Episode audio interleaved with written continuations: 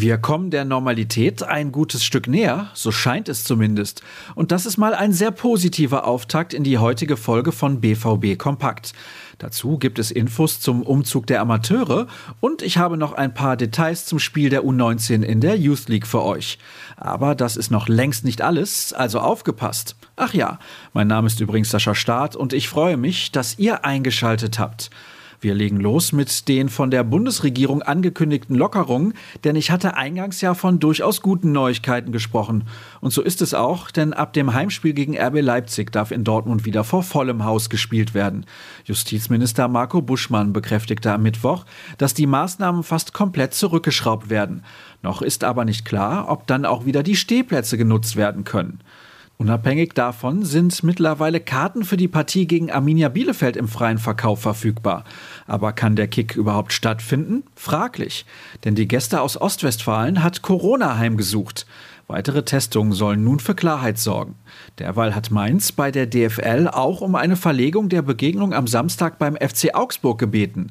Inwiefern die Rheinhessen am kommenden Mittwoch überhaupt spielfähig sind, bleibt abzuwarten. Wo wir eben schon beim Thema Tickets waren, habe ich noch einen wichtigen Hinweis für euch. Es wurden die Details für die Kartenvergabe für das Duell mit Atletico Madrid in der UEFA Youth League bekannt gegeben. Bis zu 25.000 Zuschauer dürfen mit dabei sein. Der Eintritt ist kostenfrei. Vor dem Stadion erhält man seine Zugangsberechtigung unter Berücksichtigung der 2G-Plus-Regel. Um 16.30 Uhr ertönt der Anpfiff in der großen Arena. Demnächst auch für die Amateure, denn die müssen umziehen. Aber keine Sorge, nicht dauerhaft, sondern nur für die letzten drei Heimspiele der Saison. Umbaumaßnahmen sind der Grund. Unter anderem soll eine neue Rasendecke verlegt werden. Die in der dritten Liga verpflichtende Heizung für das Spielfeld soll außerdem in Betrieb genommen werden. Von den Arbeiten betroffen sind die Partien gegen Viktoria Köln, den Hallischen FC und den SC Verl. Darüber habe ich mit Cedric Gebhardt in der aktuellen Folge unseres Podcasts nicht gesprochen, aber dafür ausführlich über den wohl dringend notwendigen Umbruch des Kaders.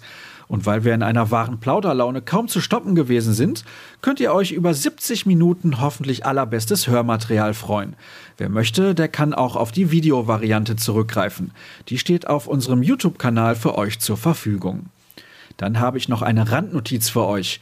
Der Verein plant keine Transfers aus Russland oder der Ukraine. Die FIFA hat nämlich ein vorübergehendes Transferfenster für ausländische Akteure, auch Trainer, bei Clubs in beiden Ländern geöffnet.